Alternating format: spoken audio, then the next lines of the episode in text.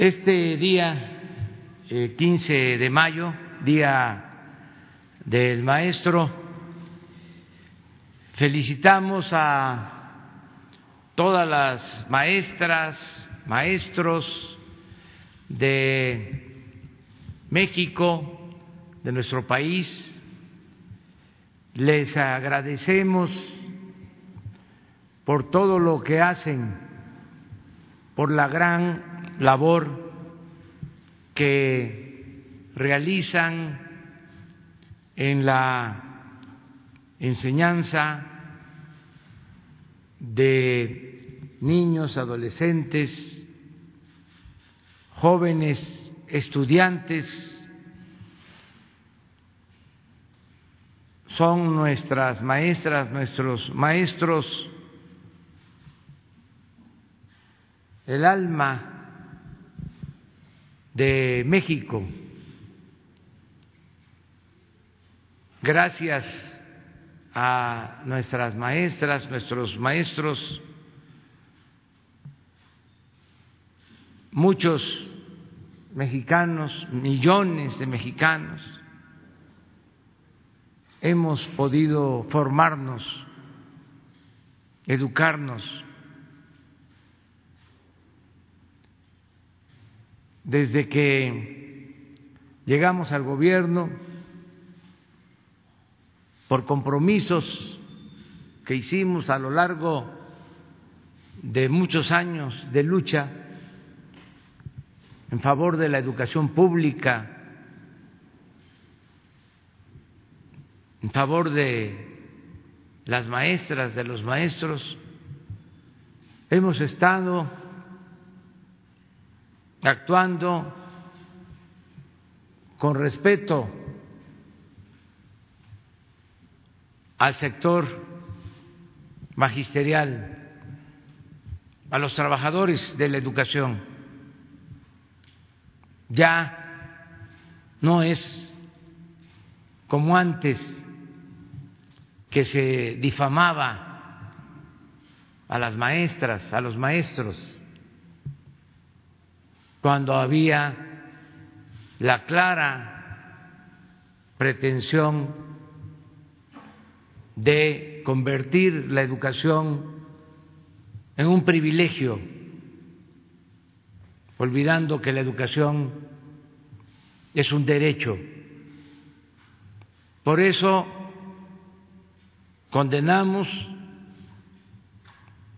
en su momento la llamada reforma educativa y se cumplió con el compromiso de cancelarla.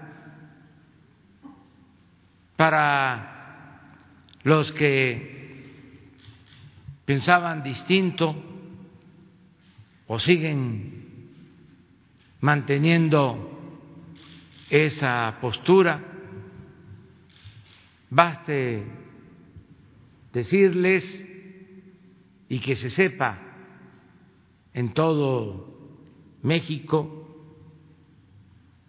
que se escuche bien, que se escuche lejos. Desde que estamos en el gobierno, de una vez que cumplimos con el compromiso de cancelar la mal llamada reforma educativa y hemos llevado a cabo una relación respetuosa con maestras y maestros, con el sindicato de maestros, con la coordinadora de el movimiento democrático. Desde que iniciamos, repito, este gobierno ni por nuestro proceder respetuoso y escuchando siempre al sector magisterial, a todas las expresiones, a todas las tendencias. No hemos tenido ningún conflicto y hay constancia de ello. Es cuando menos paros o cierres de escuelas han habido. Por eso, nuestro reconocimiento a las maestras, a los maestros, nosotros no pensamos como se sostenía antes de que los maestros eran irresponsables y que no cumplían con su misión. Al contrario, nosotros siempre hemos sostenido y vamos a seguir sosteniendo que los maestros son fundamentales. Repito, las maestras, los maestros, los trabajadores de la educación son como el alma de México. Felicidades. Le he pedido al secretario de Educación, Esteban Moctezuma, que él se haga cargo de dirigir un mensaje en nombre del Gobierno de la República a todas las maestras, a todos los maestros de México. Le damos la palabra a Esteban. Gracias, Con su permiso, señor presidente, muy buenos días a todas y a todos y a todas las maestras y los maestros. Queremos decirles que si hay algo que sentimos hoy en su día es que se les extraña. Sobre todo sus niñas y niños los extrañan mucho. Se les extraña porque se reconoce que las maestras y los maestros son insustituibles, que no obstante los esfuerzos en casa por ayudar a aprender a nuestras hijas e hijos, nietas y nietos, siempre hace falta esa paciencia, ese profesionalismo, esa pedagogía que hace que las niñas y los niños mantengan la atención y el gusto por aprender.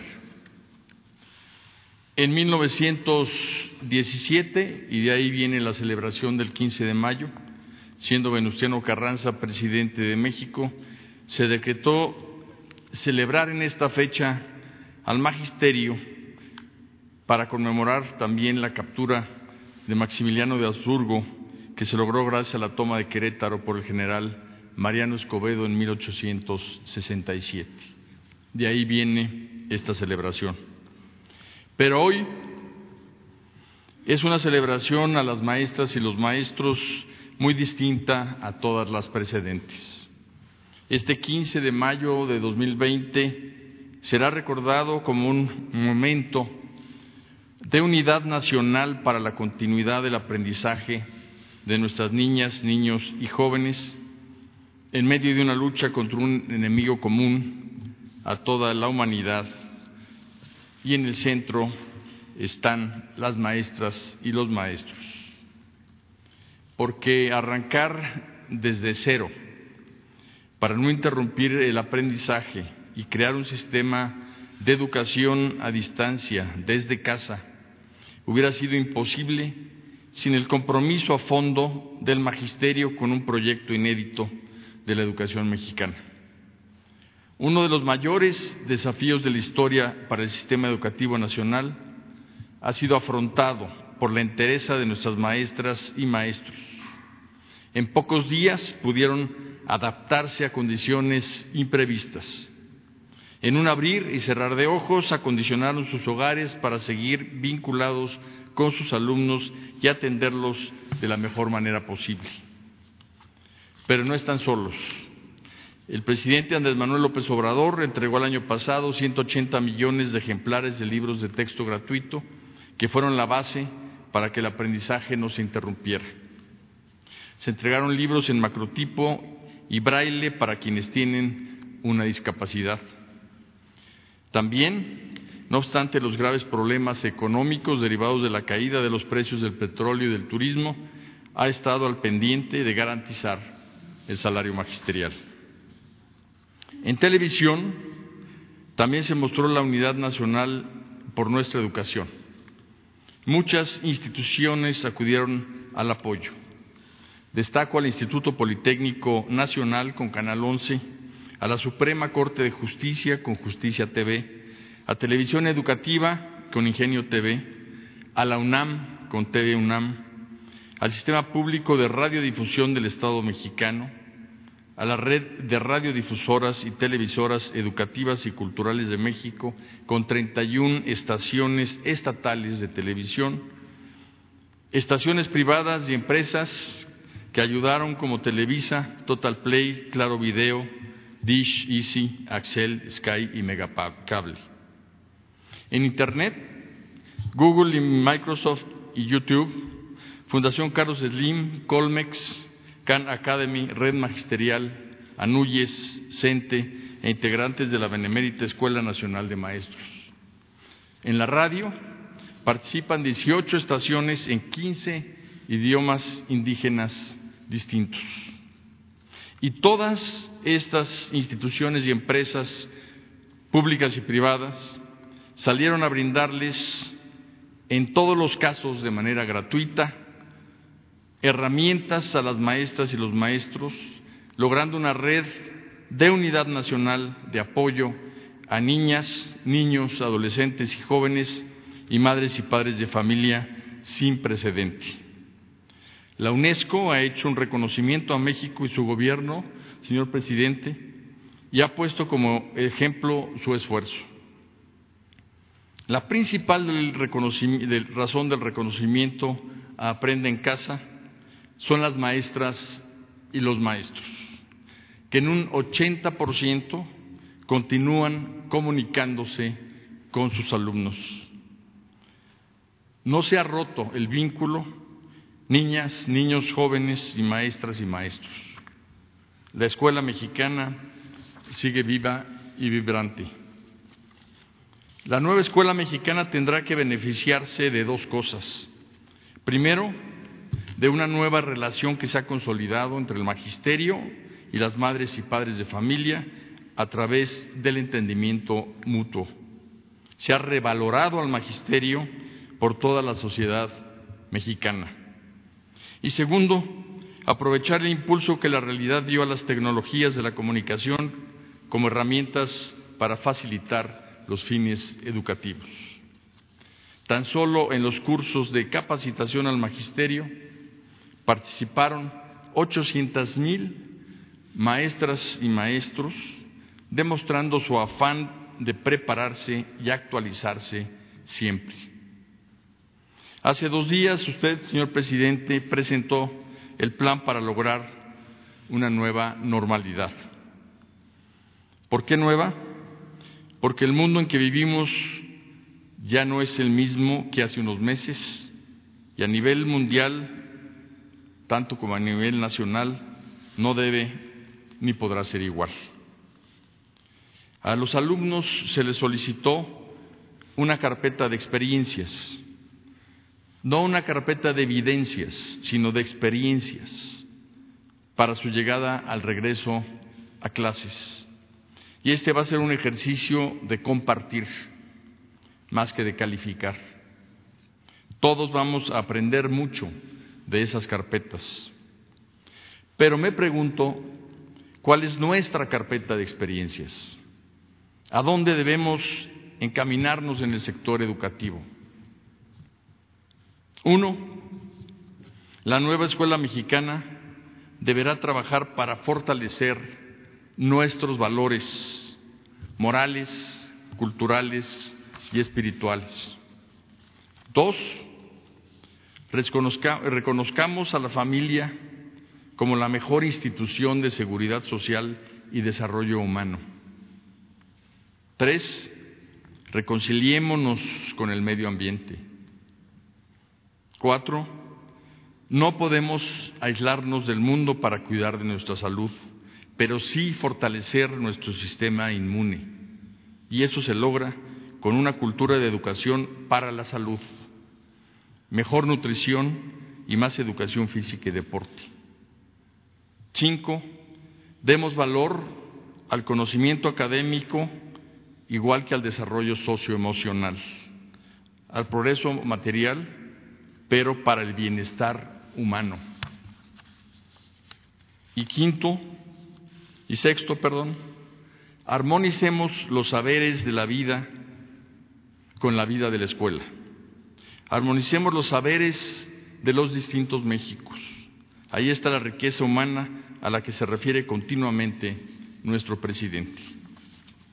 Amigas y amigos, a este 15 de mayo ustedes, maestras y maestros, han dado una dimensión histórica.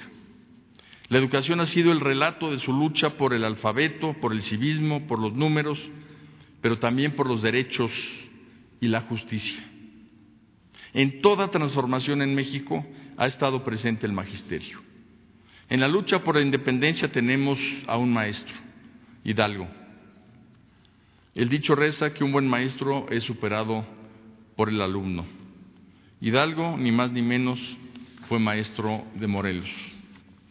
En la reforma, Ignacio Ramírez, el nigromante, luchó por una educación laica, ideal del pensamiento juarista. En la Revolución Mexicana, Felipe Carrillo Puerto, educador, defendió los derechos indígenas y de la mujer. La gran Elvia Carrillo Puerto fue maestra, luchadora desde las ligas feministas en pro de la alfabetización. Y posteriormente, ¿cómo olvidar a Otón Salazar? Sabemos que el magisterio, con el compromiso mostrado históricamente, contribuirá con determinación en la cuarta transformación a construir un país armónico, productivo, humanista y sustentable. La educación, como hemos visto, ha sido apoyada por su gobierno y por la sociedad entera. Pero más aún, con su trabajo dedicado, diario y silencioso, ustedes, maestras y maestros, han apoyado a México y han demostrado en los hechos que en tiempos de incertidumbre ustedes son certeza. Muchas gracias.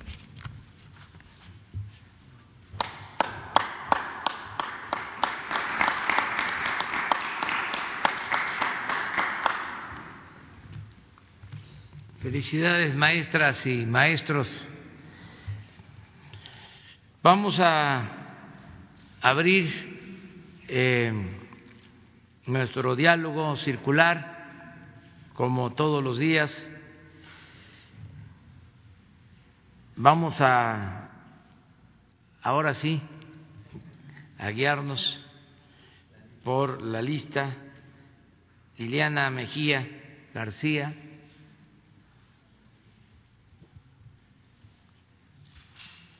Eh, presidente, eh, buenos días. Eh, me gustaría que, eh, pues, no le diera un mensaje a estas personas que, pues, todavía están difundiendo eh, información eh, digamos, un poco errónea sobre el COVID-19. ¿A qué me refiero? Porque se está convocando a una, eh, a una fiesta este fin de semana en una alcaldía en Álvaro Obregón para esta, lo que están llamando esta inmunidad de rebaños. Y además de este tipo de, cosas que, pues, generan eh, pues eh, miedo y a lo mejor desinformación en esta eh, plena pandemia, ¿qué, ¿qué, mensaje les podría dar? Y bueno, pues a, también aprovechando que está el, secretario de Educación, ¿qué es lo que va a pasar con el, con el examen eh, único? Porque pues prácticamente se quedó en, a, a mitad del de proceso, si se va a recorrer eh, la fecha para la aplicación del examen, ¿cómo sería la nueva modalidad? Gracias. Bueno, hay muchas convocatorias en redes sociales, también por otros medios, hay mucha información relacionada con la pandemia, pero la gente está muy informada. voy a, a reiterar, aunque parezca disco rayado, tenemos un pueblo ejemplar, un pueblo muy informado, muy responsable. Entonces, ya no es fácil manipular al pueblo. Ya la gente eh, ha despertado. Por eso no debemos de preocuparnos demasiado por ese tipo de convocatorias. La gente sabe muy bien lo que le conviene y lo que no le conviene. Y a lo mejor no tiene tanta precisión, y hablo de todo el pueblo, sobre lo que quiere pero sabe exactamente lo que no quiere.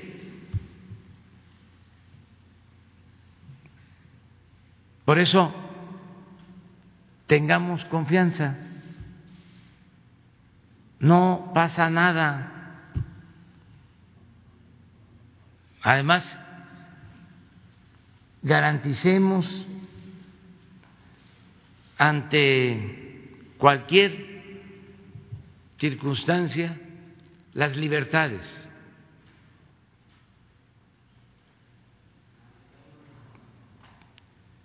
No al autoritarismo, no a las prohibiciones. Ya no hay ciudadanos imaginarios. son ciudadanos de verdad, responsables, los ciudadanos mexicanos, mujeres y hombres libres y conscientes. Esa es nuestra fortaleza. Y por eso hemos resistido todas las campañas de desinformación, las noticias falsas, el amarillismo que brotó, emergió en esta temporada, no solo por el coronavirus, sino porque se quiso utilizar para detener, frenar, debilitar el proceso de transformación que está en marcha. Sin embargo, no ha tenido efecto. Siguen los reportajes que distorsionan la realidad siguen insistiendo, sugieren de que ocultamos los fallecimientos, se sorprenden de cómo es que no hay tantos difuntos, van a los panteones van a los hornos crematorios. No solo medios nacionales extranjeros, hacer reportajes, pero no tiene efecto, porque hemos estado actuando de manera responsable y no ocultamos los hechos, hablamos con la verdad. Entonces, al final, el juez es el ciudadano.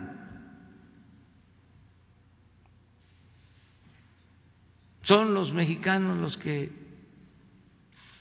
están eh, ejerciendo sus derechos y están demostrando que son mujeres, son hombres con criterio. Va a pasar, porque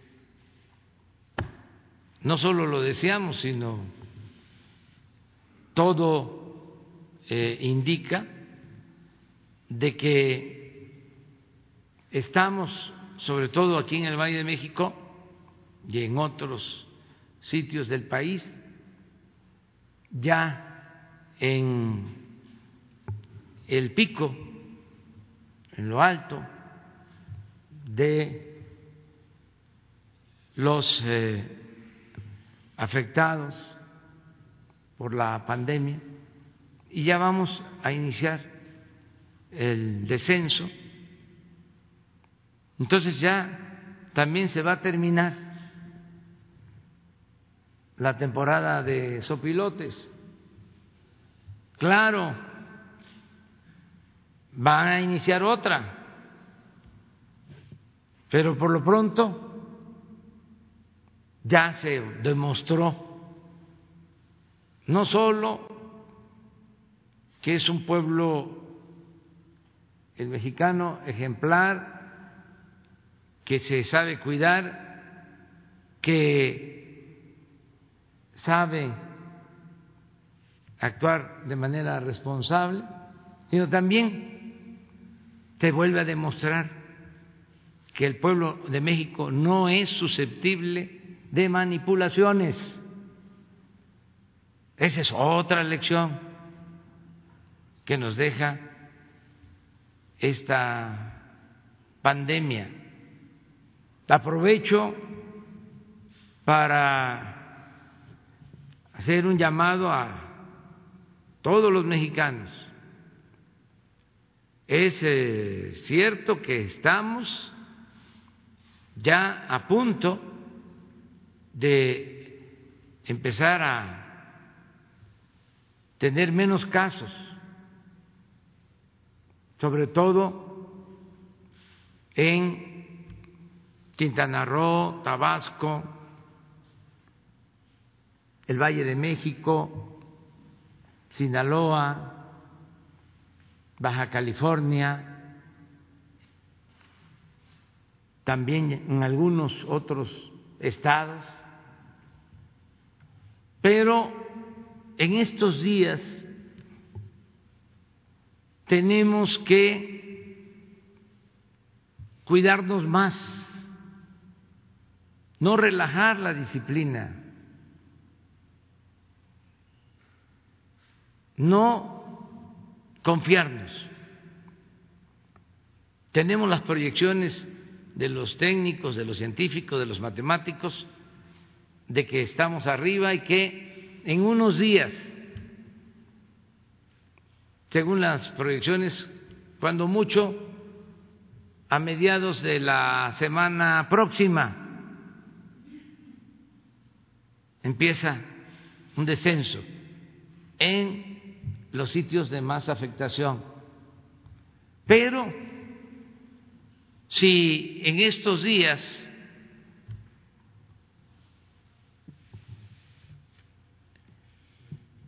volvemos a la movilidad de antes o empezamos a relajar la disciplina, pues puede eh, eh, fallar el pronóstico, porque la proyección está hecha a partir de la poca movilidad que se ha mantenido tanto en la Ciudad de México como en el resto del país. Entonces, ya falta poco que nos ayuden,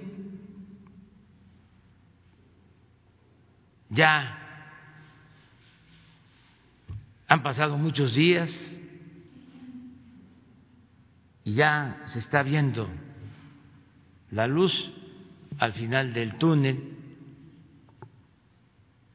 para regresar a la nueva normalidad. Esta es eh, la respuesta. Y Esteban.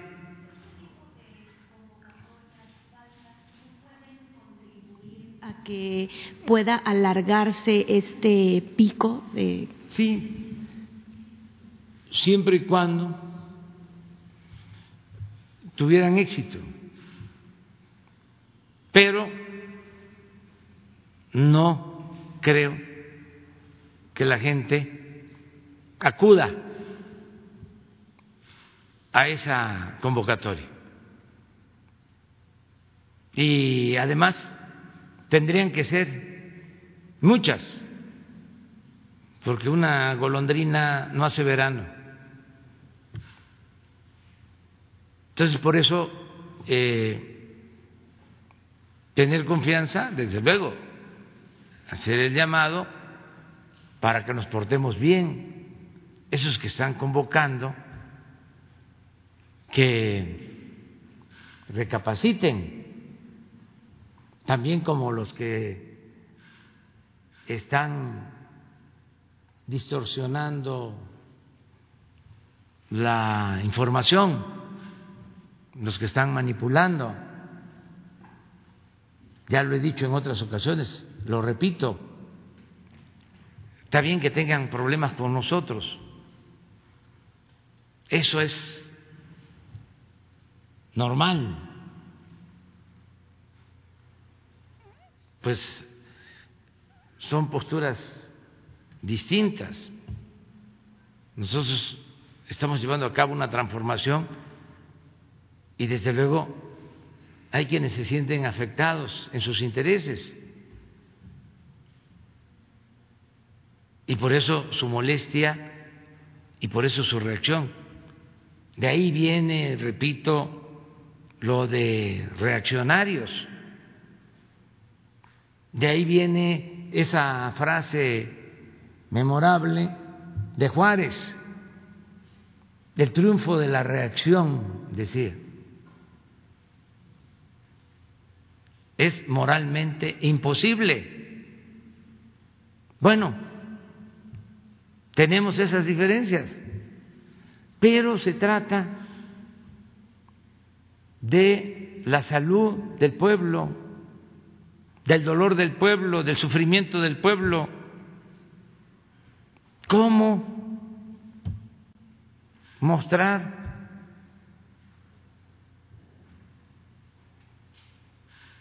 esas eh, situaciones de angustia, de dolor, de tristeza, cómo hacer reportajes sobre panteones, sobre crematorios,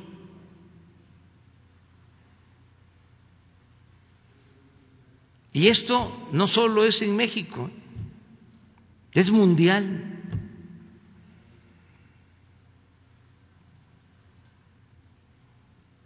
Porque hay una crisis como parte de la decadencia, no solo en la economía, no solo hay una crisis de bienestar social, de pérdida de valores, hay una crisis también por la falta de ética en el manejo de la información en México y en el mundo.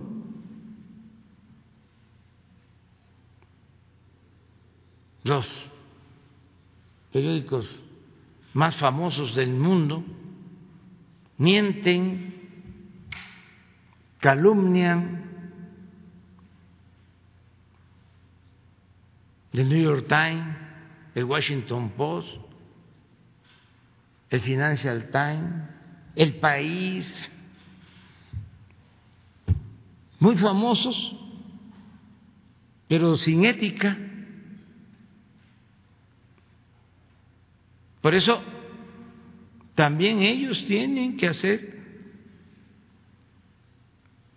una autocrítica, una revisión para el regreso a la nueva normalidad. Por eso se habla de nueva normalidad, porque ya no es regresar a lo mismo ni en lo económico, ni en lo social, ni en lo cultural, ni en lo que tiene que ver con la comunicación. Todos tenemos que aprender las lecciones que nos está dejando la pandemia. Y todos replantearnos nuestras conductas, así como ya el lavarnos las manos va a quedar como algo indispensable, así también va a tomarse muy en cuenta y se está internalizando el que cuidemos nuestra alimentación, el que hagamos ejercicio.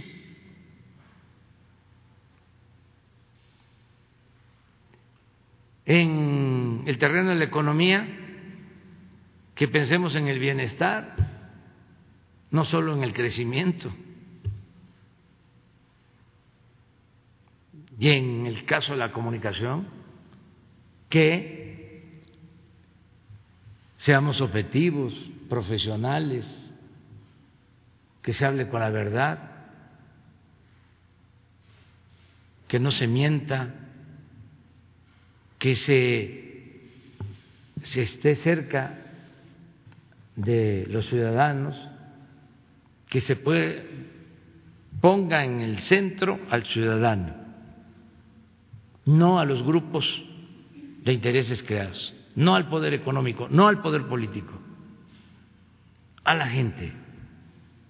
Y otra cosa muy importante, no faltarle respeto a la gente, no ofender el sentido común de nuestro pueblo.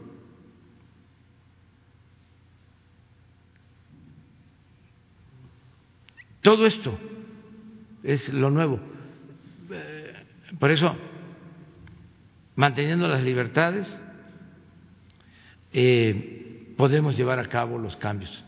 Esa es otra enseñanza. ¿eh? El no al autoritarismo. No a querer resolver las cosas con el uso de la fuerza, con la censura con las prohibiciones. Todo esto tiene su parte buena. Desde luego, mucho dolor, mucho sufrimiento, pérdida de vidas humanas, nuestros pésames a tanta y tanta gente, conocidos,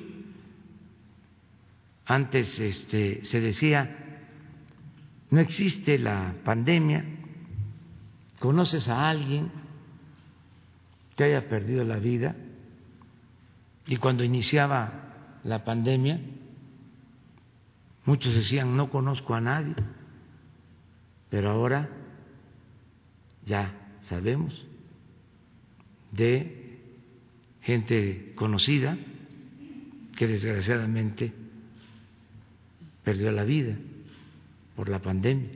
Entonces, sí tenemos que cuidarnos en esta etapa y seguir adelante. Esteban te responde la otra pregunta. La pandemia vino a trastocar todos los calendarios. Entonces, eh, obviamente, los calendarios de exámenes eh, han padecido y padecerán cambios. Eh, tenemos, por ejemplo, pues los exámenes o los procesos de ingreso al magisterio, tenemos el paso de la secundaria a la preparatoria, tenemos el paso de la preparatoria a la universidad. Entonces, eh, lo que nosotros estamos eh, eh, obligados y lo hemos informado es a seguir las recomendaciones de la Secretaría de Salud, del Consejo de Salubridad General y podemos convocar en función de que la gente ya pueda salir precisamente a presentar sus exámenes. Em, el tema de equidad es muy importante en esto, por eso eh, no se puede hacer todo en línea, porque habría muchísimas personas que no tendrían acceso y eso sería injusto. Eh, por ello es que eh, nosotros con toda oportunidad vamos a avisar de todas las fechas del calendario escolar que están pendientes y viéndolo desde el punto de vista del sistema educativo nacional porque no podemos tomar decisiones para educación básica que después afecten a educación superior, por ejemplo. Entonces lo tenemos que hacer con visión de todo el sistema educativo nacional y así lo vamos a hacer. Eh, por otra parte, la Secretaría de Salud nos está dando las curvas eh, las proyecciones que tienen de eh, contagio estatales y tenemos una muy buena relación con todos los secretarios de educación de los estados. Nos reunimos frecuentemente, llevamos ya muchas reuniones durante la pandemia para coordinarnos y para hacer la cosa eh, de manera eh, ordenada, de, forma que con toda oportunidad se avisará de cualquier cambio para cualquier tipo de examen dentro del sistema educativo nacional. Vamos con Juan Carlos Guzmán Martínez. ¿Qué tal, presidente? Buen día, secretario. Buen día, Carlos Guzmán de Aba Noticias. Eh, tres preguntas. La primera, eh, un poco relacionada con el tema del coronavirus. Eh, usted ha reiterado que este fondo de 40 mil millones de pesos es adicional a lo que se tenía presupuestado originalmente para el rubro en el ejercicio fiscal de 2020, pero sin sin buscar denostar o en el caso de nosotros, pero hay voces que insisten el día de hoy, incluso nuevamente, en que este fondo es de los gastos catastróficos que se sacó de lo que fue el Seguro Popular. Eh, si nos puede aclarar esta, esta cuestión finalmente, usted ya lo ha explicado, pero creo que no les ha quedado claro a algunos, por principio de cuentas, esta pregunta, señor presidente. Sí, bueno, para levantar el sistema de salud pública se necesitaba tener presupuesto, porque hacían falta médicos, enfermeras, siguen haciendo falta. Eh, los hospitales estaban en muy mal estado, sin equipo, con equipos inservibles, me tocó verlo en mis giras, en las visitas a los hospitales, muchas eh, obras inconclusas, falta de medicamentos. Entonces, decidimos inyectar más fondos al sector salud Mm, actuando en cuatro direcciones o resolviendo cuatro asuntos Primero, eh, el que no falten los médicos y las enfermeras. Segundo, que no falten las medicinas. Tercero, que se mejoren las instalaciones y se tengan los equipos que se requieren. Esto incluye desde los eh, equipos para radiografía hasta ambulancias.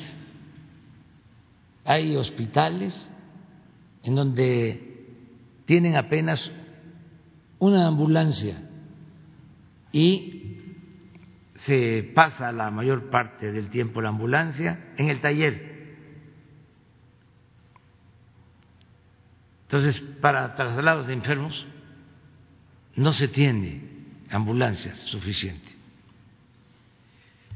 Y así, muchas otras eh, necesidades. Todo esto no me lo informaron, no me lo platicaron, lo vi, porque hice una gira por 80 hospitales del programa IMSS Bienestar, que son los hospitales que atienden a la población más pobre de México. Están ubicados en las zonas más eh, marginadas. Entonces, se decidió, bueno, el otro tema, el cuarto, eh, fue el compromiso de regularizar la situación laboral de los trabajadores de la salud, porque habían más de 80 mil trabajadores contratados de manera eventual, muchos ya con años de antigüedad. Entonces hicimos el compromiso de atender estos cuatro asuntos. Y empezamos, eh, se creó el INSABI, porque en vez de el llamado seguro popular optamos, decidimos garantizar el derecho a todos a la salud, es decir, atención médica, medicamentos gratuitos. Se hizo una reforma a la Constitución en ese eh, propósito de que se cumpla el compromiso de garantizar el derecho a la salud, la gratuidad en la salud. Y al mismo tiempo se amplió el presupuesto. Además del presupuesto normal, en efecto, se utilizaron 40 mil millones adicionales de un fondo que existía, que era para cuestiones catastróficas. Entonces, con toda la justificación, se utilizaron esos 40 mil millones, se pusieron a disposición del sector salud, esos 40 mil millones. Todo esto antes del COVID. De modo que cuando aparece la pandemia, ya nosotros ya habíamos iniciado todo el plan para eh, fortalecer el sector salud.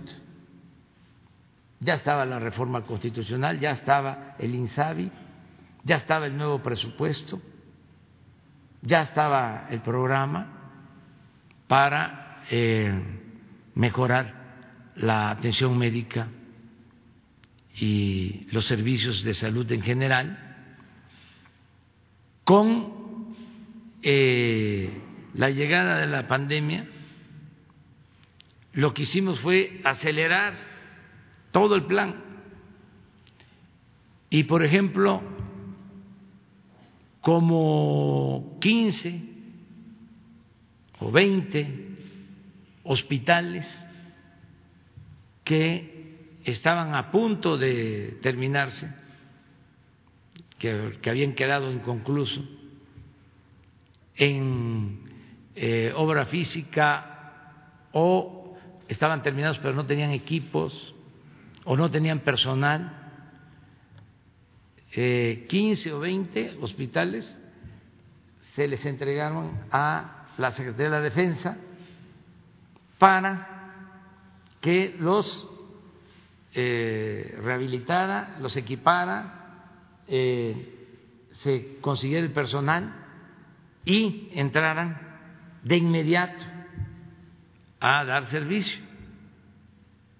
De 15 a 20, les pedí eh, tanto al secretario de Marina, el almirante Ojeda, que me presentara un plan de emergencia, el plan Marina, y hice lo mismo con el general eh, Luis Crescencio Sandoval, secretario de la Defensa, para eh, prepararnos y aplicar el plan DN3 en esta materia que se está aplicando por primera vez. Y les dije, necesito un presupuesto de lo que se requiere. Y me presentaron el presupuesto. Y les informo a todos los mexicanos yo creo que es el presupuesto que se autoriza con disponibilidad de recursos en menos tiempo en la historia del gobierno. Porque me lo presentaron en la mañana y llamé al secretario de Hacienda y le dije ponga a disposición de la Secretaría de Marina y de la Secretaría de la Defensa estos fondos, pero quiero que sea hoy mismo. Y no fue así. Fue hasta el día siguiente que recibieron los fondos. Pero eso nunca estoy seguro, había sucedido. ¿Y cuántos fondos fueron o de qué estoy hablando en cuanto a recursos económicos? Más de cinco mil millones de pesos para reforzar a las dos secretarías en lo relacionado con la salud. ¿De dónde salió el dinero? del fondo de los 40 mil millones que se tenía. Entonces, ya hace dos días se presentó un informe, está en las redes, sobre lo ejercido en materia de salud.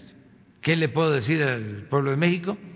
Que eh, ya tenemos las camas, los ventiladores, los especialistas.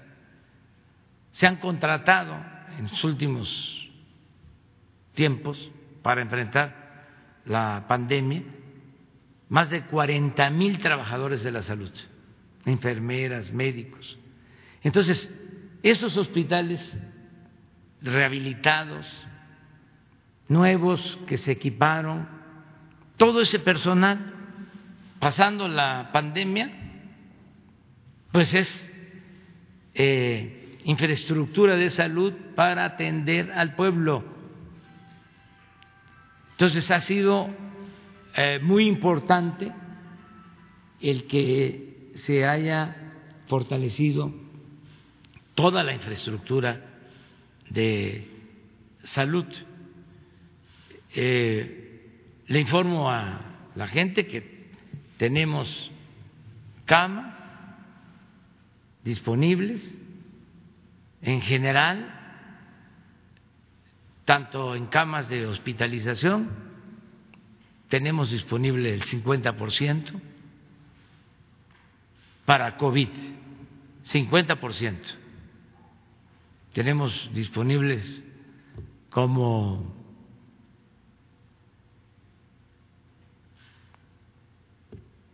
cinco mil camas en general disponibles. Y para emergencia, para terapia intensiva, lo mismo, como dos mil camas disponibles. Yo creo que más. Eh, de lo que necesitamos, de las proyecciones, eh, más eh, em, graves, las proyecciones de una situación más severa para coronavirus, em, de lo máximo proyectado, tenemos la mitad de las camas. Em, no hay problema eh, de saturación. Todo esto se ha eh, resuelto. los ventiladores, estamos eh, ya entregando más equipo a médicos, enfermeras.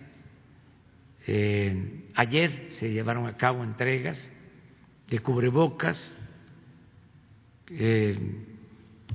de mejor calidad, porque es algo que está escaseando como otros equipos. Y también hay especulación. Me decían hoy que una mascarilla que costaba 70 pesos ya la venden en 250 pesos. Y no solo eso, que las plantas están controladas por los gobiernos hay que hacer gestiones con los gobiernos para que nos apoyen con equipos, en este caso con mascarillas. Estamos por conseguir un millón de mascarillas más de buena calidad. Ya se tienen, no tenemos ahora eh, déficit faltante, pero tenemos que prepararnos eh, hacia adelante. Vamos a hacer una llamada al gobierno de Estados Unidos para esto, lo de las mascarillas. Nos han ayudado bastante con la entrega de los ventiladores, están cumpliendo.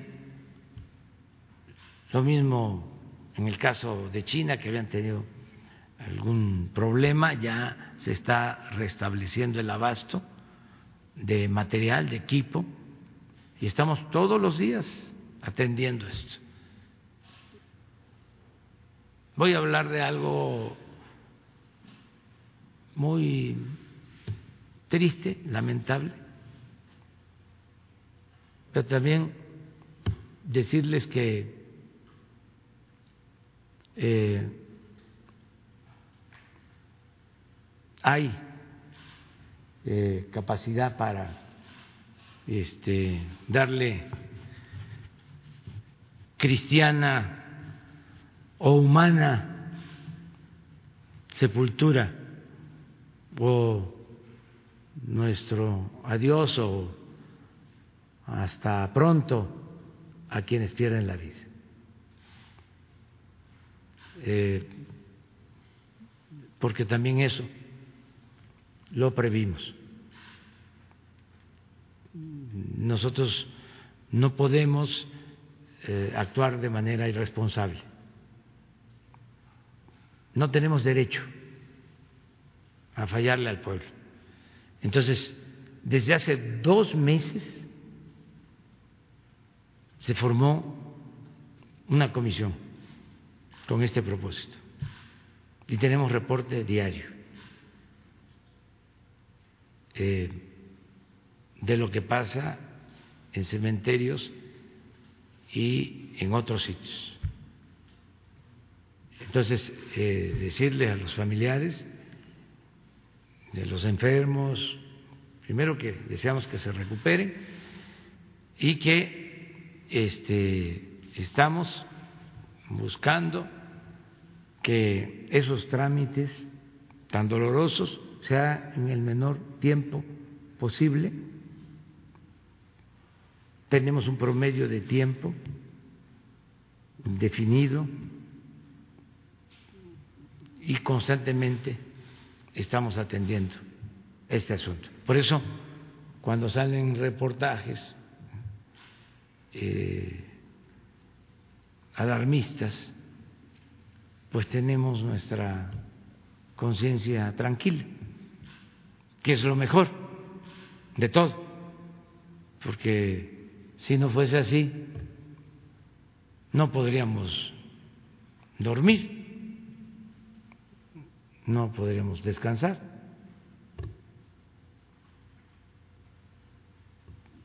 La enseñanza también en esto, que tiene que ver con el quehacer público, con el servicio público, es de que hay que eh, prevenir siempre planear, prevenir y trabajar mucho, no confiarnos, para poder estar tranquilo. Puede ser que uno esté cansado físicamente, pero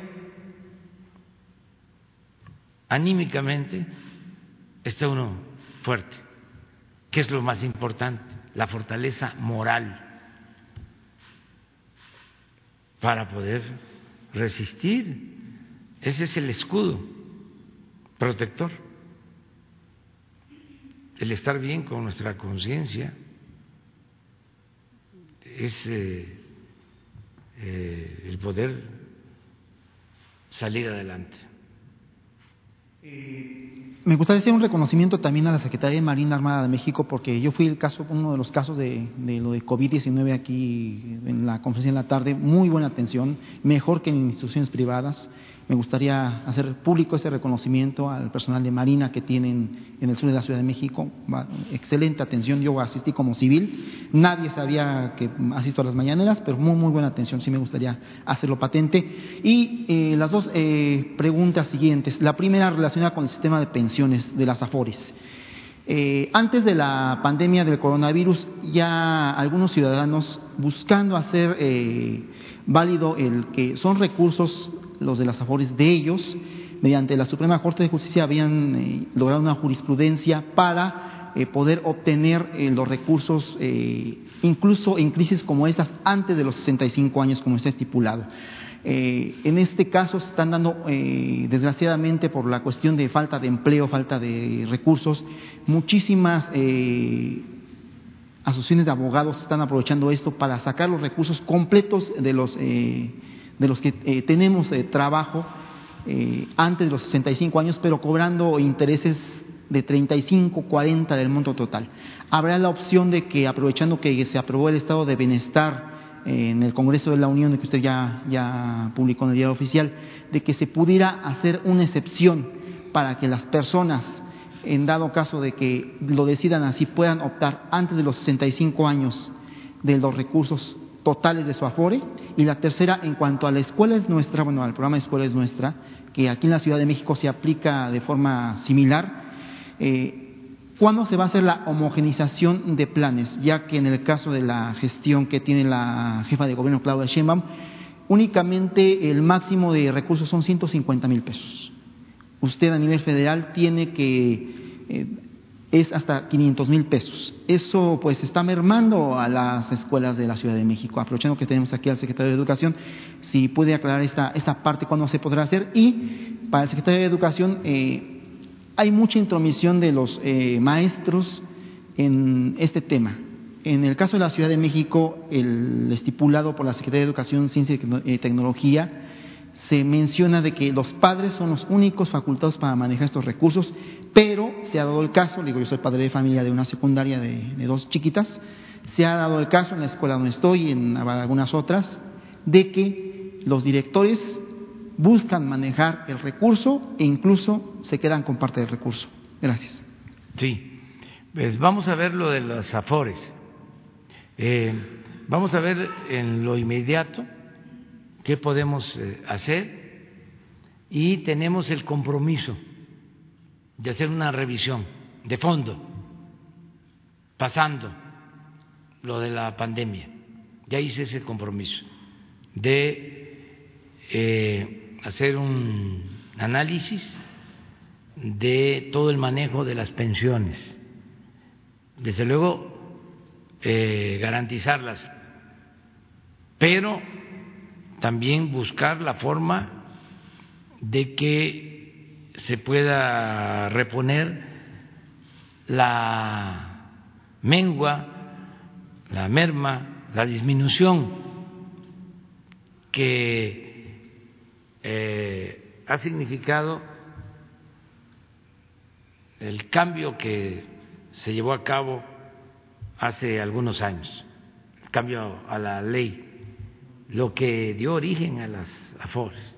Entonces, eso lo vamos a revisar, eh, buscando la conciliación con todos los eh, actores, pero sí tenemos que resolverlo porque eh, si se deja como está, van a concluir su etapa laboral trabajadores y van a recibir eh, menos de salario mínimo, muchos, con el tiempo.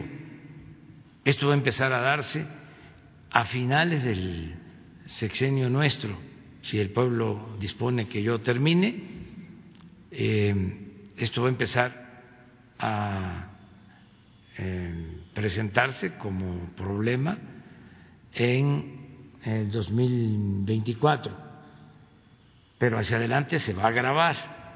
Entonces, yo quiero, aunque no nos afecte eh, a nosotros tanto, yo quiero dejar resuelto hacia el futuro este asunto, garantizarle eh, mejores pensiones a los trabajadores.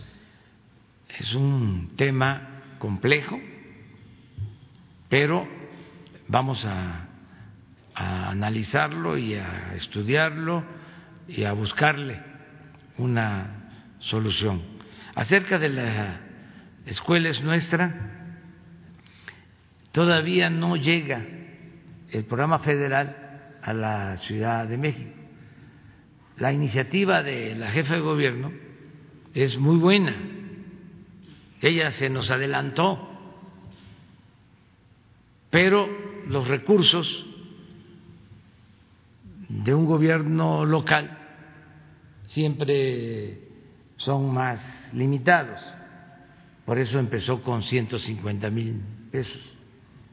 Nosotros eh, entregamos 150 mil, pero a las escuelas pequeñas de 5 a 50 alumnos, 200 mil de 50 a 150 alumnos y de 150 alumnos hacia adelante 500 mil.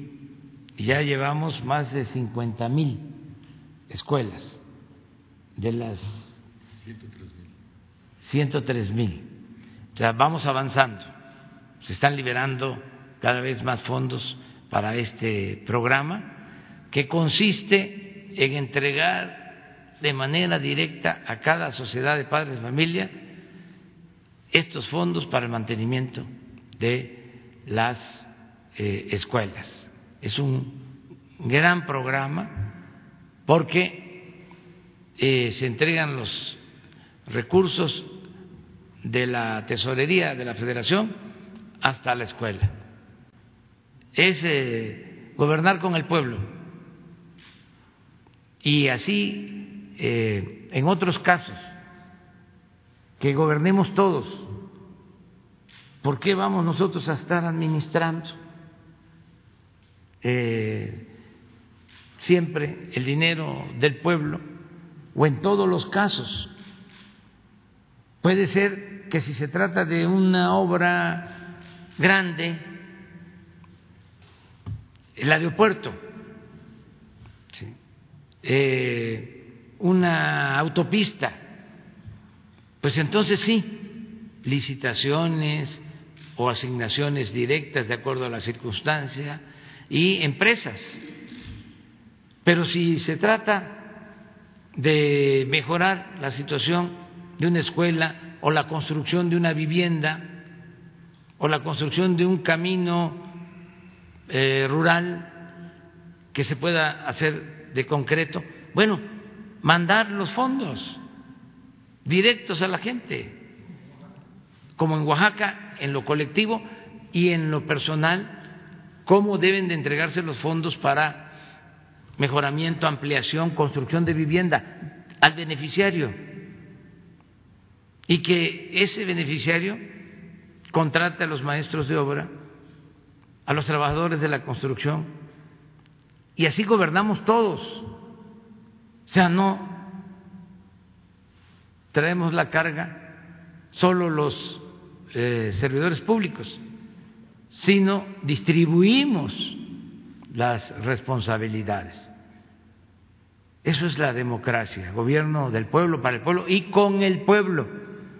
Y además así eh, destrabamos muchas cosas, porque hay muchos trámites, mucho papeleo, eh, se tarda mucho desde que se decide hacer una obra hasta que inicia la construcción de una obra. Se puede llevar un año, seis meses.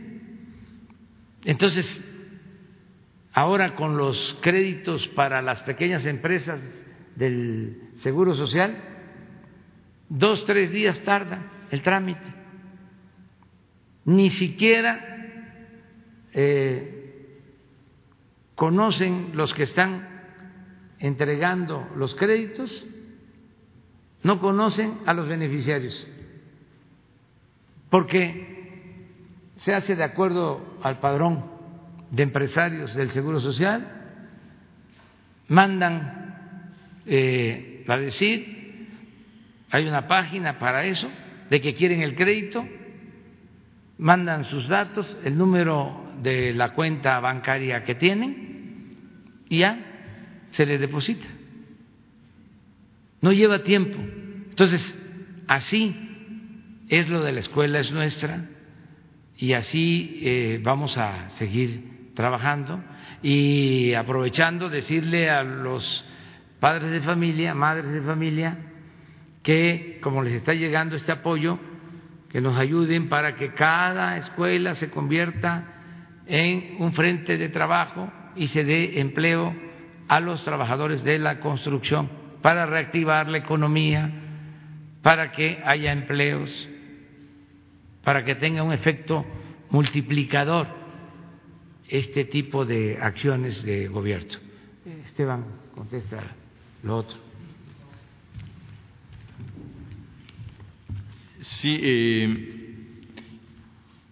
la coordinación además con la Ciudad de México es eh, muy buena la Secretaría de Educación Pública tiene en su encargo eh, la autoridad educativa de la Ciudad de México, pero hay muy buena coordinación, de manera que son programas que se refuerzan más que otra cosa. Aunque, como dice el señor presidente, no ha llegado a la Ciudad de México porque empezó en las zonas indígenas de alta marginación. O sea, primero los pobres y de ahí empezó todo el programa. Después, eh, hay un consejo escolar eh, que, en todas las escuelas de administración participativa. En este consejo deben de estar representados los maestros, las maestras, el director, las madres y padres de familia, incluso los alumnos de cuarto de primaria hacia arriba. Y este consejo es el que eh, pues trabaja y, le informa a la asamblea escolar sobre todo el tema de la escuela es nuestra. Eh, tenemos un teléfono para quejas, cualquier tipo de queja, eh, porque eh, si hay algún tipo de, duda de corrupción o de malos manejos, y, se los voy a dar, es el 800 288 66 88. 800 288 66 88. Ahí pueden llamar, hacer cualquier queja, cualquier denuncia y también preguntar cualquier duda. A ver, repite para ver si lo Sí, 800, 800 28 86 688. ¿Se puede pasar?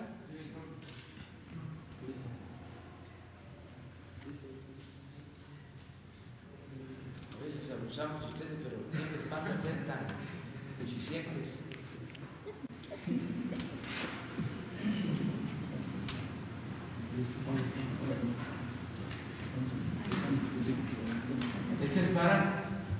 Para cualquier tipo de queja, cualquier denuncia de corrupción, eh, cualquier duda sobre los programas.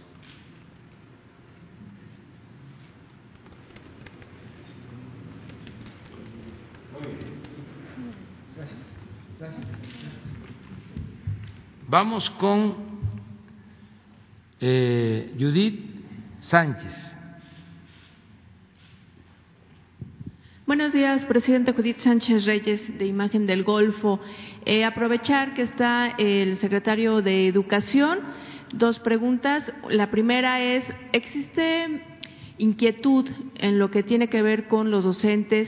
Obviamente, para esta cuestión de la reactivación de las clases en algunos eh, municipios, obviamente sabemos que todo va a ir de acuerdo al semáforo de vigilancia sanitaria, pero pues aún así digamos, con la pandemia vamos a seguir eh, conviviendo durante mucho tiempo mientras no haya, digamos, una vacuna y demás, ¿no? mientras no se pueda controlar.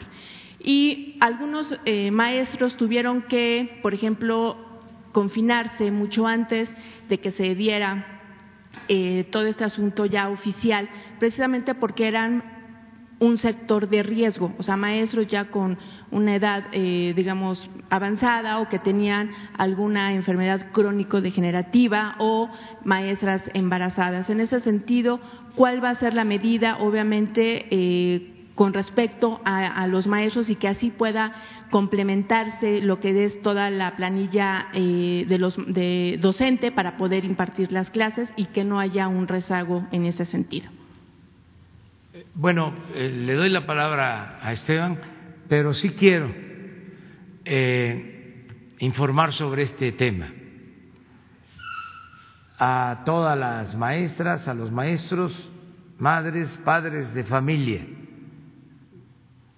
porque se necesita tener eh, certidumbre a pesar de la pandemia de la incertidumbre que eh, produce la pandemia. ya se acordó que no se puede eh, dar trato eh, igual para todo el país por varias razones. Primero porque son realidades distintas. México son muchos Méxicos. Segundo, porque eh, la pandemia se está manifestando también en forma diferente o está eh,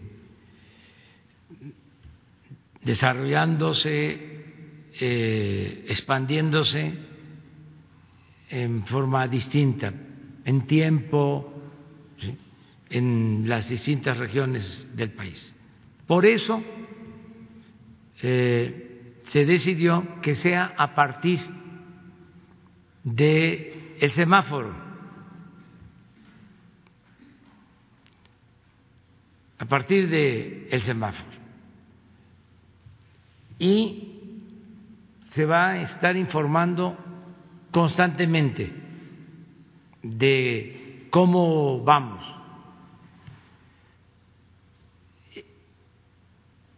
La semana que viene, eh, desde el principio, se va a actualizar el número de municipios eh, que no tienen problema de contagio, ni tienen vecinos con eh, contagio. ¿Cuántos son estos municipios? Ya quedamos, donde pueden eh, reiniciarse todas las actividades y desde luego el regreso a clases. Y luego, conforme se vayan eh, presentando los acontecimientos, de acuerdo a la gravedad de la pandemia, eh, se van a ir declarando zonas verdes en donde se pueda reiniciar las clases. Todo esto se tiene que acordar con los maestros, tiene que llevarse a cabo considerando los derechos laborales de los maestros, sus vacaciones, pero con eh, el ánimo también de que, como siempre, nos sigan ayudando para que, si se presenta el caso, se pueda eh, reiniciar eh, la eh, labor educativa, se reinicia la labor educativa, se puede ampliar si se necesita ampliar luego del calendario con la idea de que se repone ese tiempo de vacaciones a los maestros, en fin, que sea flexible, porque teníamos la propuesta y tuvimos que optar de declarar desde antier que se llevó a cabo eh, el anuncio de que ya no se regresaba a clases en todo el país. Y dijimos no. Había la sugerencia de que así era una sola decisión para todo el país. Y dijimos no, porque son realidades distintas y se trata de la educación ya nos han ayudado mucho los padres de familia. Mucho, mucho. Bueno, los niños, el esfuerzo que han hecho. Entonces, no es tomar una decisión así, este, muy cercana a lo autoritario, porque se podría decir, con eso ya se termina el curso, el ciclo escolar, pero imagínense, todo mayo y todavía todo junio. Y va a haber lugares en donde se pueda, de acuerdo a las proyecciones, reiniciar. Entonces, optamos por definir de acuerdo a las características de cada región, cómo se vayan presentando eh, los hechos, no así de manera eh, uniforme, homogénea, porque no es así México. Además, tenemos que tomar en cuenta la opinión de maestros, tiene que haber acuerdo, tenemos que tomar en cuenta la opinión de las autoridades locales, pero el lineamiento general del gobierno federal es que el regreso a clases se dé a partir de la situación en que se encuentre la epidemia en cada región del país, en cada estado del país. Eso es lo que Esteban eh, tiene como encomienda y eh, debe de buscar, como lo está haciendo, el acuerdo, el consenso, sin perjudicar a el magisterio, es decir, dejando a salvo los derechos de las maestras, de los maestros, y al mismo tiempo pensando en los niños, en los estudiantes y en los padres de familia, pensando en todos. Así vamos a tomar esta decisión para eh, la normalidad o la nueva normalidad eh, en materia educativa. Eh, yo quería aprovechar esto para esta oportunidad para dar este informe, pero Esteban tiene todos los elementos. El señor presidente desde un principio nos pidió ser muy responsables con todo el tema de el receso escolar y coordinarnos con la Secretaría de Salud, con el Consejo de Seguridad General. Y eh, afortunadamente yo he estado muy en contacto con el ISTE para ver la salud de las maestras y los maestros y es un sector que eh, pues ha tenido una situación eh, bastante buena en términos de, de, que no ha tenido tanto contagio y tanto problema como, como otros. Eh, y esto en buena medida se debe a que el sector educativo fue eh, muy oportuno en eh, salir al receso, como lo informó aquí el subsecretario López Gatel, y lo mismo será con el regreso. El regreso no será hasta que no sea seguro regresar.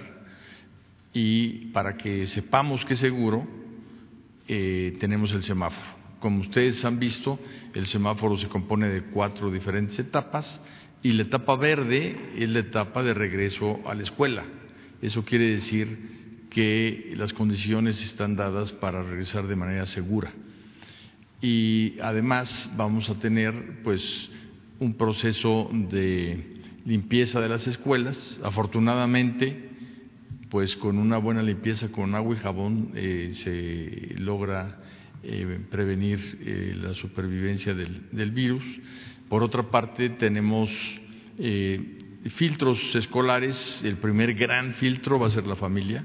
Le vamos a pedir a las familias que antes de dejar a sus hijos en, la escuela chequen ciertos signos, la temperatura, eh, eh, que no tengan ninguna manifestación de enfermedad para que lleguen a la escuela y en la escuela va a haber otro filtro sanitario de la propia escuela.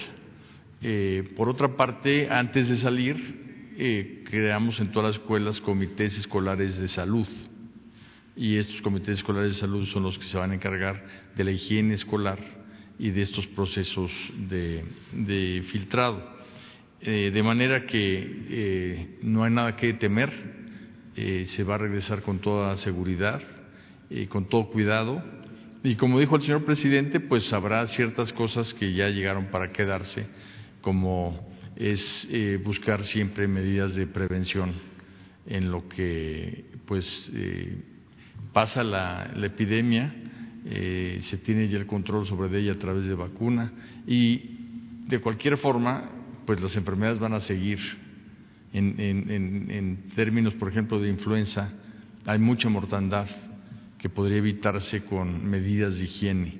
Entonces, parte de la educación, de, manera central, como ha pedido el presidente, van a ser temas de salud, como puede ser la nutrición, como puede ser el ejercicio, como puede ser precisamente la higiene escolar. Monitoreo de lo que está sucediendo también en el magisterio en cuanto a la pandemia, precisamente para también darle protección a este sector? Sí, eh, eh, lo tenemos, eh, digamos que en nuestra relación con el ISTE. Y una cosa importante también es que estamos analizando las curvas de contagio estatal y regional con salud para precisamente monitorear eh, los tiempos en que puede ya regresarse a la escuela de manera segura. Pero la condición es que se regresa de manera segura.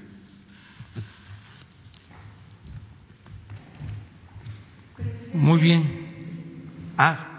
Eh, preguntarle también con respecto a ¿Se tiene un registro del destino final de los residuos biológicos hospitalarios? Hace unos días también en un municipio del Estado de México, bueno, se vio el desecho precisamente de eh, pues eh, equipo médico que vamos eh, se, se, piensa se utilizaba ahora para la cuestión de la atención en los hospitales.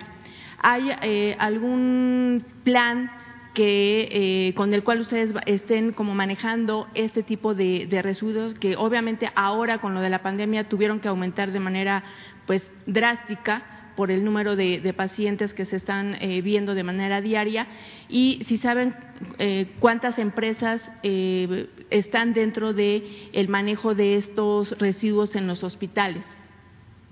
Sí, mire, hay un protocolo que se aplica, también hay información sobre esto. Tendría que este, contestar esta pregunta hoy por la noche Hugo López Gatet, si te parece, él, da respuesta hoy por la noche sobre esto. Eh, tenemos toda la, toda la información. Em, vamos a ir aclarando cosas poco a poco. Miren, no queremos que nadie pierda la vida, pero desgraciadamente eh,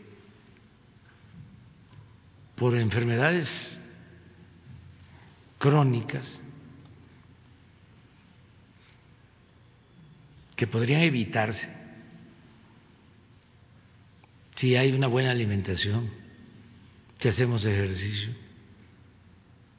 Y buena alimentación no quiere decir eh, abundante o exquisita, sino buena alimentación es eh, lo nutritivo.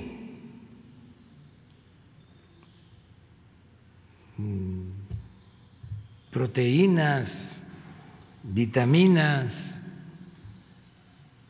carbohidratos en equilibrio.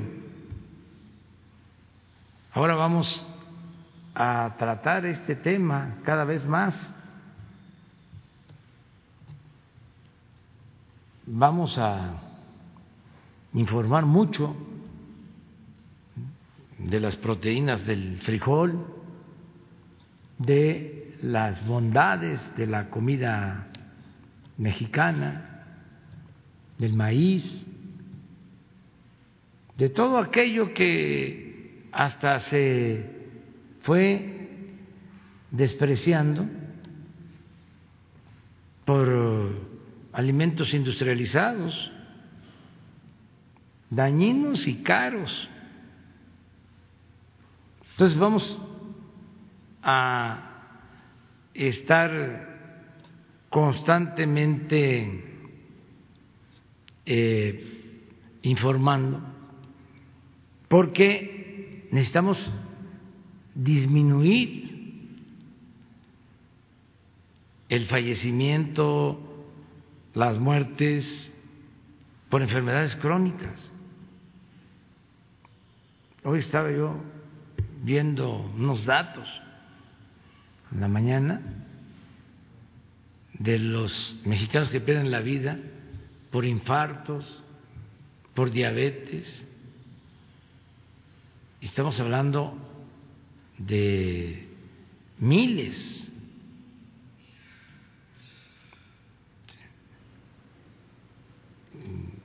Entonces, mucho más, siempre hemos dicho que no son buenas las comparaciones, porque no se debe de perder ni una sola vida, pero mucho más de eh, los fallecimientos por la pandemia. O sea, son pandemias. Yo no quería que se pusiera, pero bueno, ya está.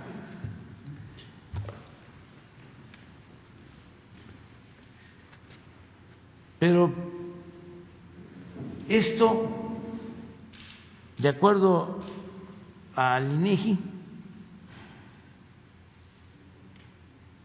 son los fallecimientos mensuales.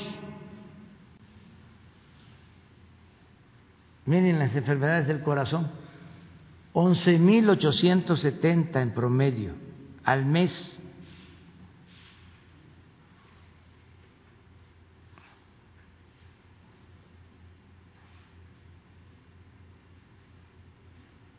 Diabetes, 8.704 al mes.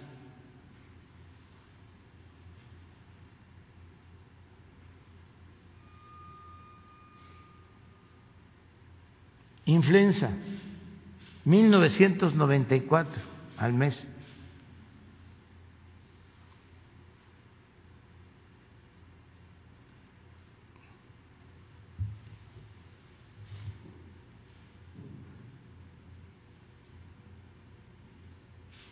Homicidios, 2.592 al mes. En abril, COVID, 2.177.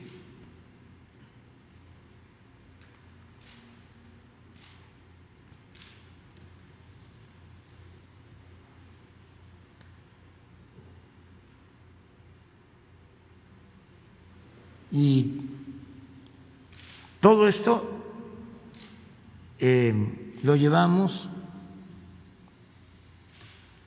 diario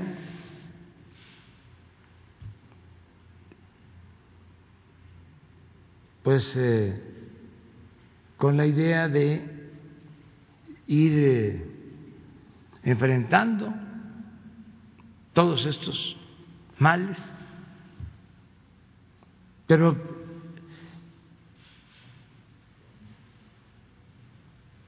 infartos y diabetes como 160, 180 mil al mes.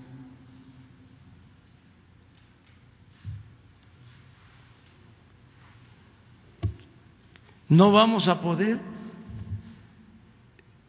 eh, solo con hospitales curando. Tenemos que procurar que no se enferme la gente. De ahí la importancia de lo preventivo.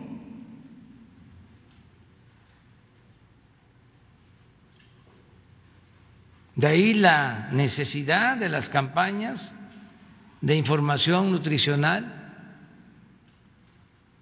del ejercicio, de todo lo que podemos hacer.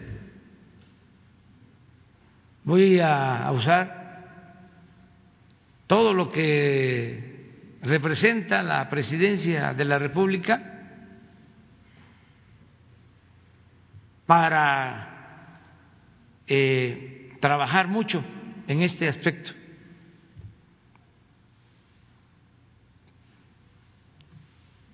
Consumimos más que en otras partes del mundo refrescos industrializados. Pero no solo eso, hay regiones en el país con mucha pobreza, en donde se consume hasta dos, tres veces más la media de la media nacional, refrescos industrializados. Me ha tocado ver en los altos de Chiapas, no hay cervecerías, qué bueno, porque en todo México, pues, son conocidas las cervecerías, la cantina, la cervecería. ¿Qué hay en los altos de Chiapas? Refresquerías. Pero en abundancia. Se llega a un pueblo y cada tres, cada cinco casas, una refresquería. Y se sientan en las mesas, igual que en las cervecerías, a tomar el refresco.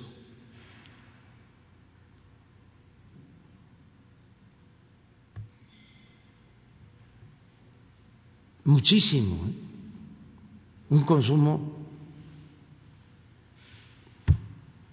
sin proporción. Entonces, ¿y dónde quedó el pozol? Y el tacalate, tascalate. Ya no hablemos del posh, ese no. Los de Chiapas sí saben qué cosa es el posh. Este, pero vamos a orientar en la Mixteca oaxaqueña me ha tocado ver las mujeres tejedoras que trabajan muchísimo, van caminando y van tejiendo, y sentadas tejen, y todo el día tejiendo, y les pagan muy poquito por el sombrero, por el petate, por lo que tejen, muy poquito y conmueve porque ya sus manos, sus dedos ya están deformes de tanto trabajo. Pero también el consumo ahí de botellitas de, no sé, ¿cómo se llama? Eh, una marca o de varias marcas de refrescos, de botellitas. Este, mucho. Argumentan algunos que es por falta de agua, no en todos los casos. Otros dicen que es para tener energía, porque es azúcar, es carbohidrato.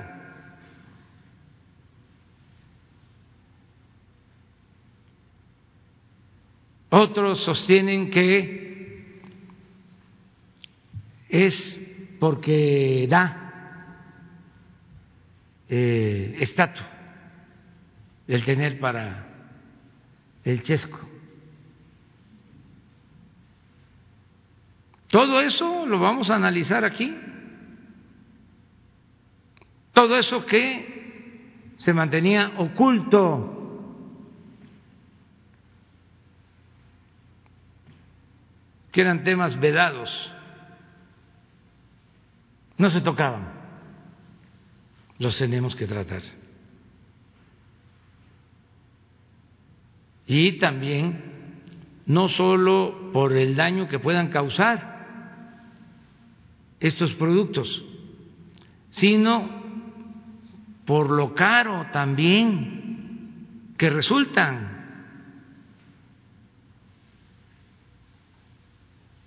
Ya hablábamos de que una bolsa de papas industrializadas vale muchísimo más que una papa que se compra y se hace en la casa. Bueno, todo eso genera un debate, decir es que ya no hay tiempo para freír las papas en la casa, es más práctico, es eh, más actual, más moderno, tiene que ver con la nueva forma de vida, vamos a discutirlo. Y vamos a llamar aquí a analizar estos temas para que entre todos ayudemos. Lo que no podemos es seguir callando sobre estas enfermedades crónicas, porque estas son pandemias permanentes, nada más que silenciadas. Entonces, nos vamos a meter a este tema. Muy bien. Ahora sí, Dalila Elizabeth. Buenos días, presidente. Eh, pues es un tema que había quedado pendiente desde hace varios días y tiene que ver con las cifras del tema de las violencias en contra de las mujeres. Eh, de acuerdo con el Secretario Ejecutivo del Sistema Nacional de Seguridad Pública, las llamadas de emergencia 911 por incidentes de violencia contra la mujer pasaron de 19.183 en enero a 26.171 durante marzo.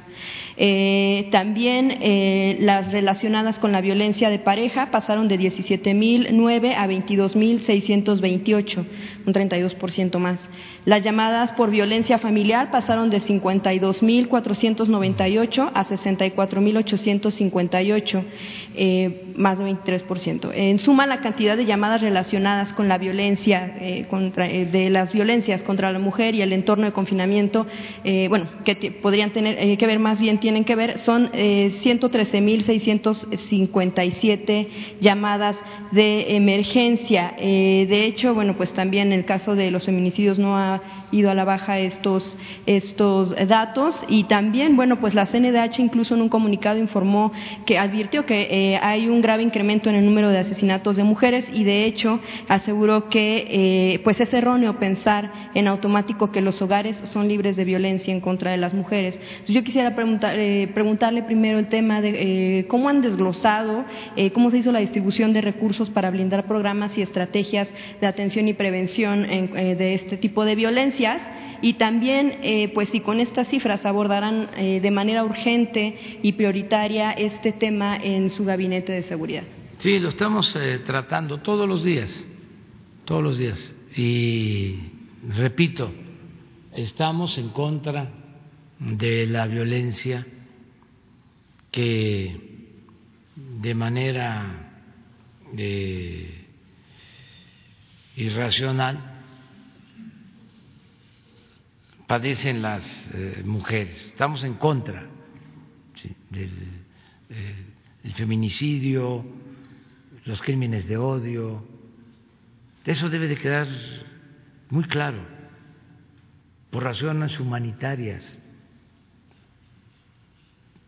Si fuésemos conservadores, a lo mejor no nos importara el tema, pero venimos de una lucha eh, social de años en defensa de los pobres, en defensa de los eh, desvalidos, desposeídos, los más vulnerables, en defensa de las mujeres.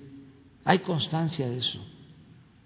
Entonces, ahora a los conservadores les ha dado por eh, señalar que no hacemos nada en defensa de las mujeres. Eh, se equivocan. constantemente estamos tratando el asunto, todos los días.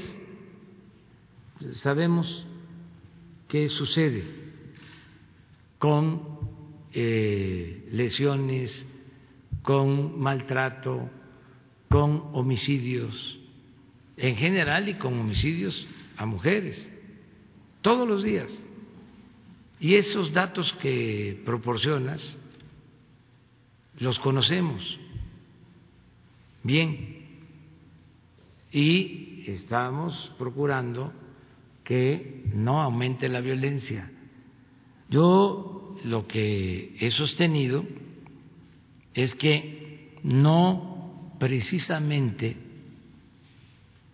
por el retiro a las casas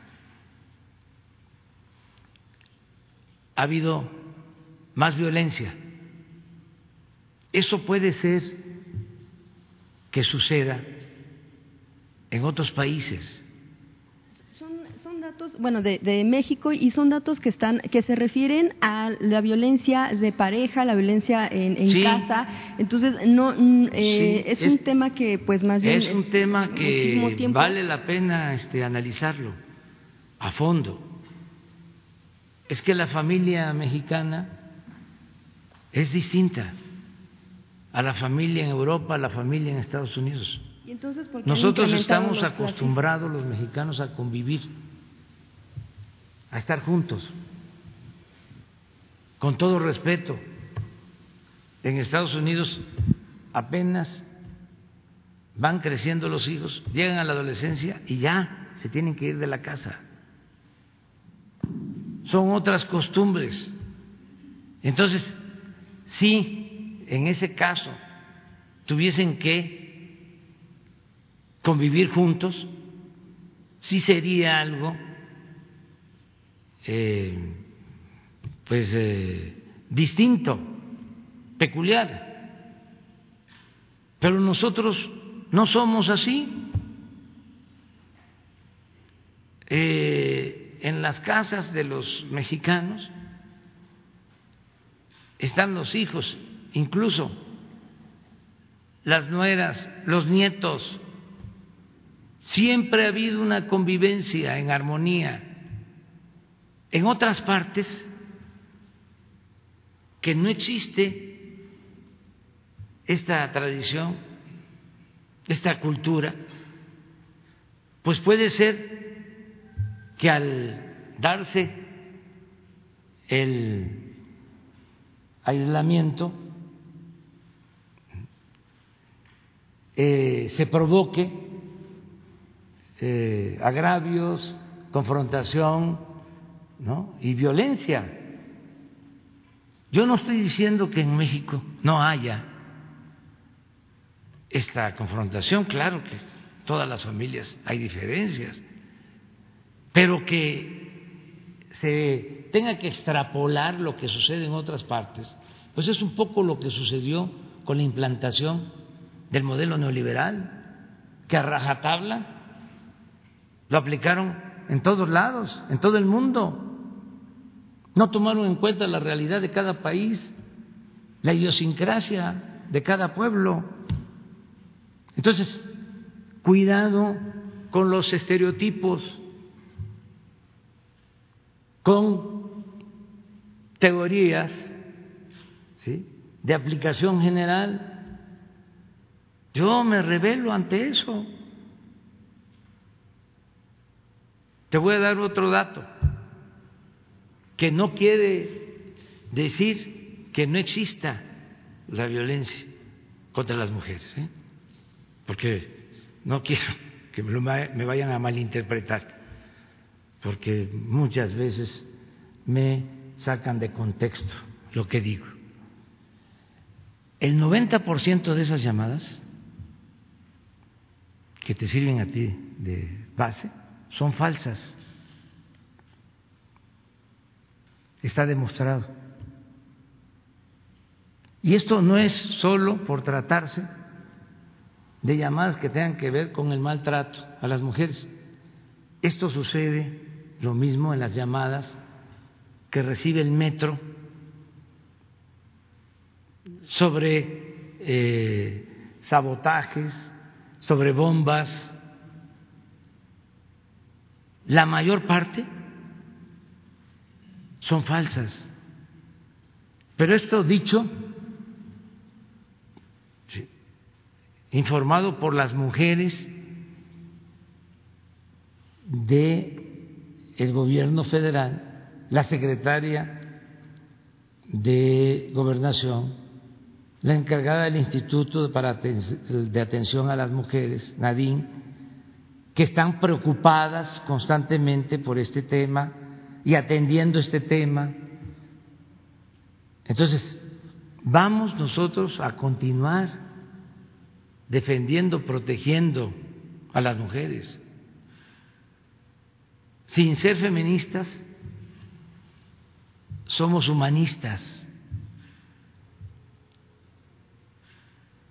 Entonces, para que no se nos confunda, solo pedirles a todos que seamos lo más objetivo posible y que hablemos siempre con la verdad. Nosotros tenemos en las mañanas todo el informe de lo que pasa en el país. Yo tengo y veo información de lo más tremenda de asesinatos y de todo lo más grave que sucede en el país. Entonces, si yo tuviese esa información del incremento en la violencia, pues eh, lo tratamos. Cada vez que podemos, hacemos una revisión, llevamos, a ver, si tenemos la este, gráfica de hoy de homicidios, ¿sí? Es hombres y mujeres.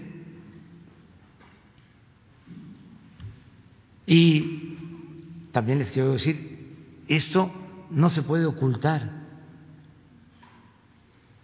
Eh, hay cifra negra en muchos delitos, pero homicidios no, el, de la línea de hombres y mujeres. Eso, eso es ayer, 84 homicidios. Esto lo vemos diario. 49% de los homicidios en cinco estados. A ver, regrésala. Regrésala. Nueve estados sin homicidios ayer. Y aquí viene. Ayer doce en el Estado de México, once en Guanajuato, seis en Chihuahua, seis en Baja California, seis en Guerrero. En estos cinco estados, 49%. Entonces, esto es diario, pero hay esta, mire. Estos hombres y mujeres.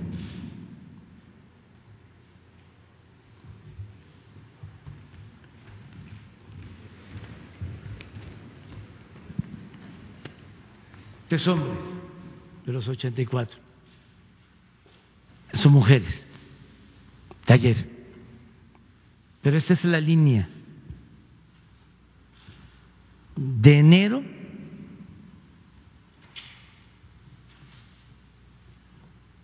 ayer, diario.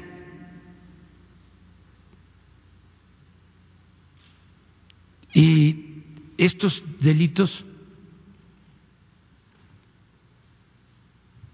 son lo más cercano a la realidad. Es como el robo de vehículo, ya el secuestro, el maltrato a mujeres, que no hay denuncia, los robos en general, ya es otra cosa. Pero esto es lo más eh, apegado a lo que sucede.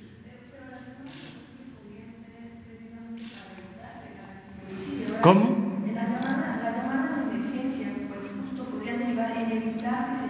No se, se atienden. claro, claro, se atienden a todas. No, hay todo un equipo de mujeres atendiendo estas llamadas y dando protección a las mujeres.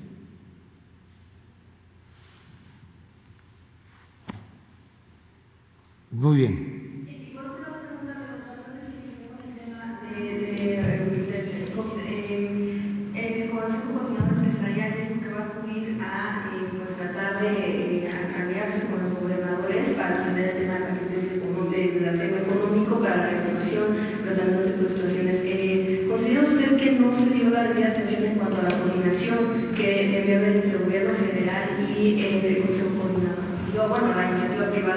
Nosotros no queremos pleitos, no estamos buscando pleitos. Este, la Secretaría de Economía está atendiendo, la secretaria Graciela Márquez, a los representantes de los empresarios, de los hombres en negocio, y se va a seguir haciendo. Están abiertas las puertas para eso. No hay este, ningún problema. Y además están en libertad para este, a reunirse con gobernadores y con quienes ellos decidan.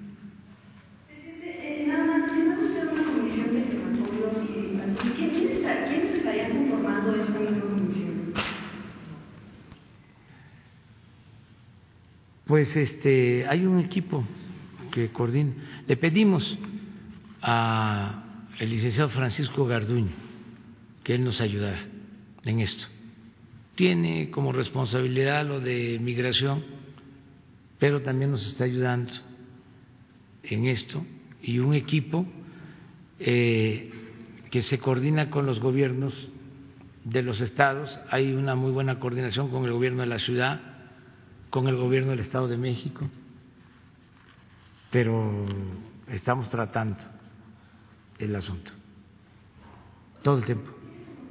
El canciller mexicano Marcelo Ebrard se hizo la prueba de COVID-19. Sabemos que apenas su, su, vocero dio positivo a COVID. Solo sabemos. No tengo información de eso. No, no tengo.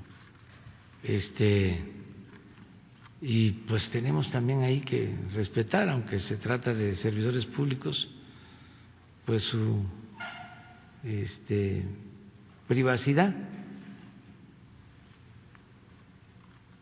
que cada quien informe cómo está, ¿no? De salud, si así lo, lo desea. Este, estamos procurando que nadie se enferme, que nadie, nadie, nadie, nadie se enferme, que gocemos de cabal salud. Todos, todos, todos. Y felicidades de nuevo a las maestras, a los maestros. Eh, hoy es un día de recordar a los que fueron nuestras maestras, nuestros maestros. Tenemos todos muchas este, enseñanzas, testimonios anécdotas, todos, todos, todos, todos, todos, de nuestros maestros de primaria hasta donde nos acordamos. Yo siempre estoy ejerciendo mi memoria para no olvidar quién fue mi maestro en primero, segundo, tercero, cuarto, quinto, sexto, en primero de secundaria, segundo, quiénes mm, nos dieron clase, quiénes influyeron más en lo que somos. Además, la influencia de los maestros es decisiva. A mí me empujó me orientó hacia la ciencia social, un maestro de civismo. Por eso eh, ya va a regresar el civismo. Un maestro de civismo, el maestro Lara Lagunas, que ahí todavía vive, que al mismo tiempo que era maestro de la secundaria federal en Villahermosa, era asesor y dirigente, ya grande porque estaba estudiando Derecho, después de que estudió el magisterio, se metió a estudiar Derecho en Tabasco. Y era dirigente del movimiento del 68. Entonces me tocó verlo a mi maestro en huelga de hambre. Y luego lo encarcelaron. Y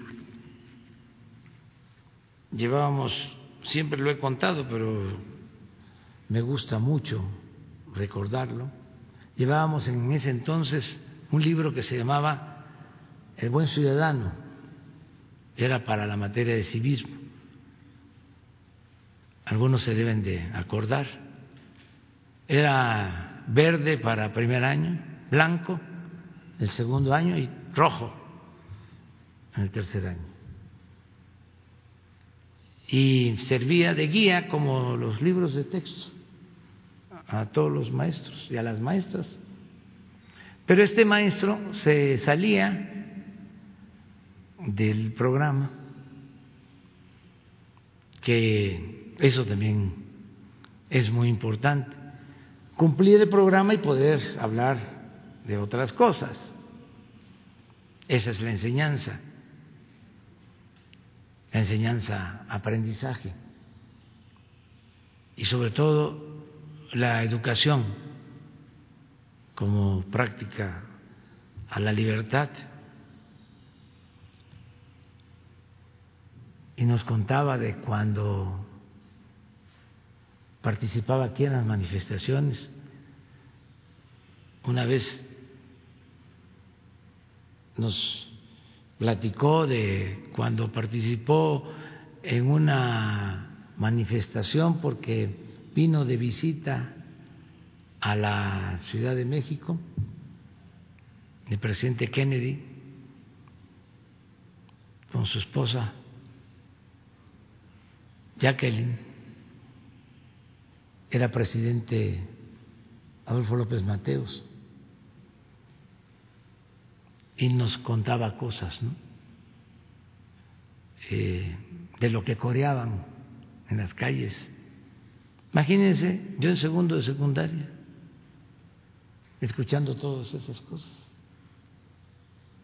Y luego presenciando de cómo mi maestro, por sus ideales, había sido encarcelado y así, ¿cuántos maestros, maestras nos ayudaron en la formación? Aquí en la Facultad de Ciencias Políticas, cuando llegué a estudiar, 1973, a vivir a la casa del estudiante tabasqueño, que nos daban ahí una beca nos daban alimentos, nos daban hospedaje, aquí cerca, la colonia Guerrero, en la calle de Violeta, vivíamos 80 en una casa. Ya podrán ustedes imaginarse cómo era esa convivencia. Y así empecé a estudiar. Y ese año de 1973,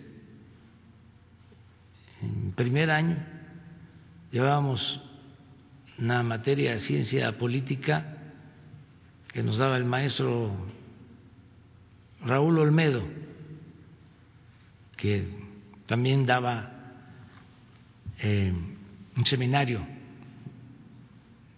El Capital, porque era marxista. Pero esta era una clase de ciencia política llevamos un libro, entre otros, que recuerdo, El Estado y la Revolución de Lenin, y nos tocó analizar el proceso chileno antes del golpe. Y muy tristemente, en la clase, con la conducción del maestro, se llegó a la conclusión de que iba a haber un golpe de Estado. Y desgraciadamente así sucedió. En septiembre de 1973. Y en la casa del estudiante tabasqueño, cuando pasó eso, yo y otro compañero, en el pizarrón, hicimos un manifiesto protestando. Eso es la escuela, esa es la formación, esos son nuestros maestros. Por eso, felicidades a todas las maestras, a los maestros de México. ¿Sí? Paulina Fernández, fíjense, fue primero mi este, compañera de escuela, porque debemos de tener la misma edad,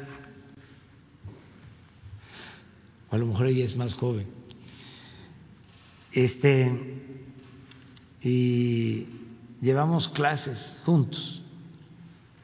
Llevo una clase, no sé si estaba ella, yo creo que sí, de partidos políticos y grupos de opresión.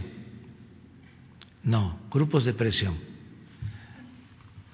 Partidos políticos y grupos de presión.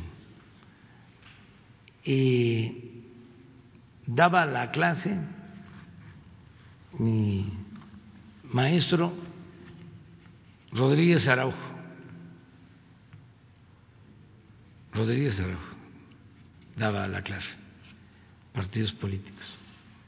Desde la fundación del Partido Comunista, si no mal recuerdo, 1919, luego la, fundación del PNR, Partido Nacional Revolucionario,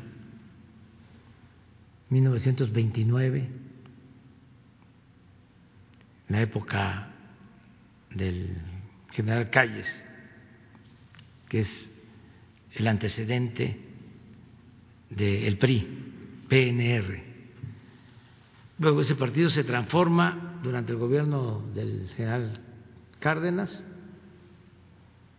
en Partido de la Revolución Mexicana, PRM, 1938. Y luego, en 1946, se funda el PRI. El PAN en el gobierno del general Cárdenas, pero para oponerse a la política popular y patriótica del general Cárdenas. Se creó un año después de la expropiación petrolera, en 1939. Bueno, eh, fuimos este, compañeros de clase con Paulina.